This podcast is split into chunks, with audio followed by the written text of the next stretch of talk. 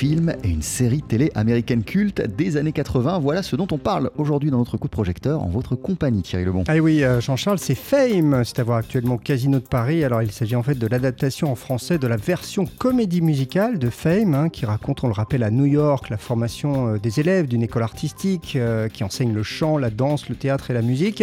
Alors originalité du spectacle parisien, les jeunes chanteurs, danseurs et acteurs de la troupe sont aussi musiciens. On écoute Ned Grugic, c'est le metteur en scène de ce spectacle. Alors déjà, la comédie musicale qu'on voit en ce moment au Casino de Paris, euh, c'est du live complètement. Et c'est encore euh, deux fois plus du live parce que la particularité de cette version-là, c'est que les comédiens, chanteurs, danseurs sont également instrumentistes, ce qui est euh, une grande première en France en fait, puisque on s'aperçoit qu'on a quand même une pépinière de jeunes talents absolument polyvalent. Et c'était aussi ce que je voulais montrer, puisque Fame, c'est quand même euh, à la base euh, aussi un spectacle, comme le film, comme la série finalement, qui est là pour aussi mettre en valeur les nouveaux talents, les jeunes talents qui montent. Et euh, je crois qu'on a une très très belle équipe par rapport à ça. Il y a beaucoup d'énergie dans Fame. Ah oui, vraiment, c'est ce qui ressort de, ce spectacle, d'ailleurs, comme dans le film et, la série. donc, et puis, il y a beaucoup de rythme hein, et des sonorités parfois jazzy. C'est une comédie musicale des années 80. Et en fait, on a voulu vraiment rester là-dessus.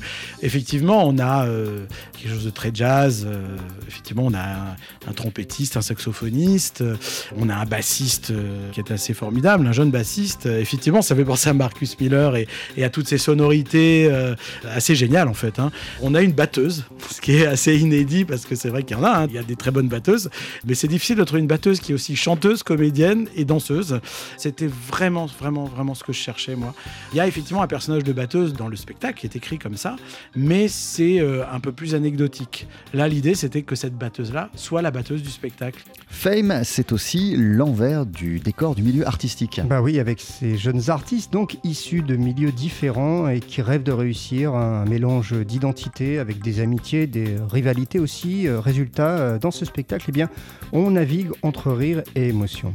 C'est une histoire qui est très contrastée parce que bah, tous les élèves sont très contrastés. Ils ont tous des chemins de vie différents. Il y a effectivement euh, une junkie qui est pressée d'y arriver et qui veut passer au-delà de ses euh, quatre années euh, de scolarisation. Il y a un black qui vient de Brooklyn et qui a envie de s'en sortir et qui ne sait pas forcément comment faire, qui se bat pour ça. Il y a, il y a les jeunes qui veulent être des grands acteurs, donc qui arrivent là un peu de manière parfois un peu naïve et qui petit à petit vont s'apercevoir qu'effectivement, il faut travailler, travailler pour, pour réussir à, devenir ne serait-ce que déjà un comédien qui travaille.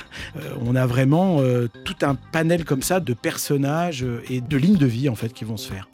Allez Jean-Charles, si je peux me permettre, je labellise cette comédie musicale Fame parce que c'est vraiment très réussi. On ressort de là avec la banane. C'est jusqu'au 3 novembre au Casino de Paris. Il y aura une reprise de ce spectacle du 8 au 24 novembre au Folie Bergère cette fois. Merci beaucoup Thierry Lebon. Est-ce que vous me permettez? Remember my name, Fame. Bah ouais, on est obligé.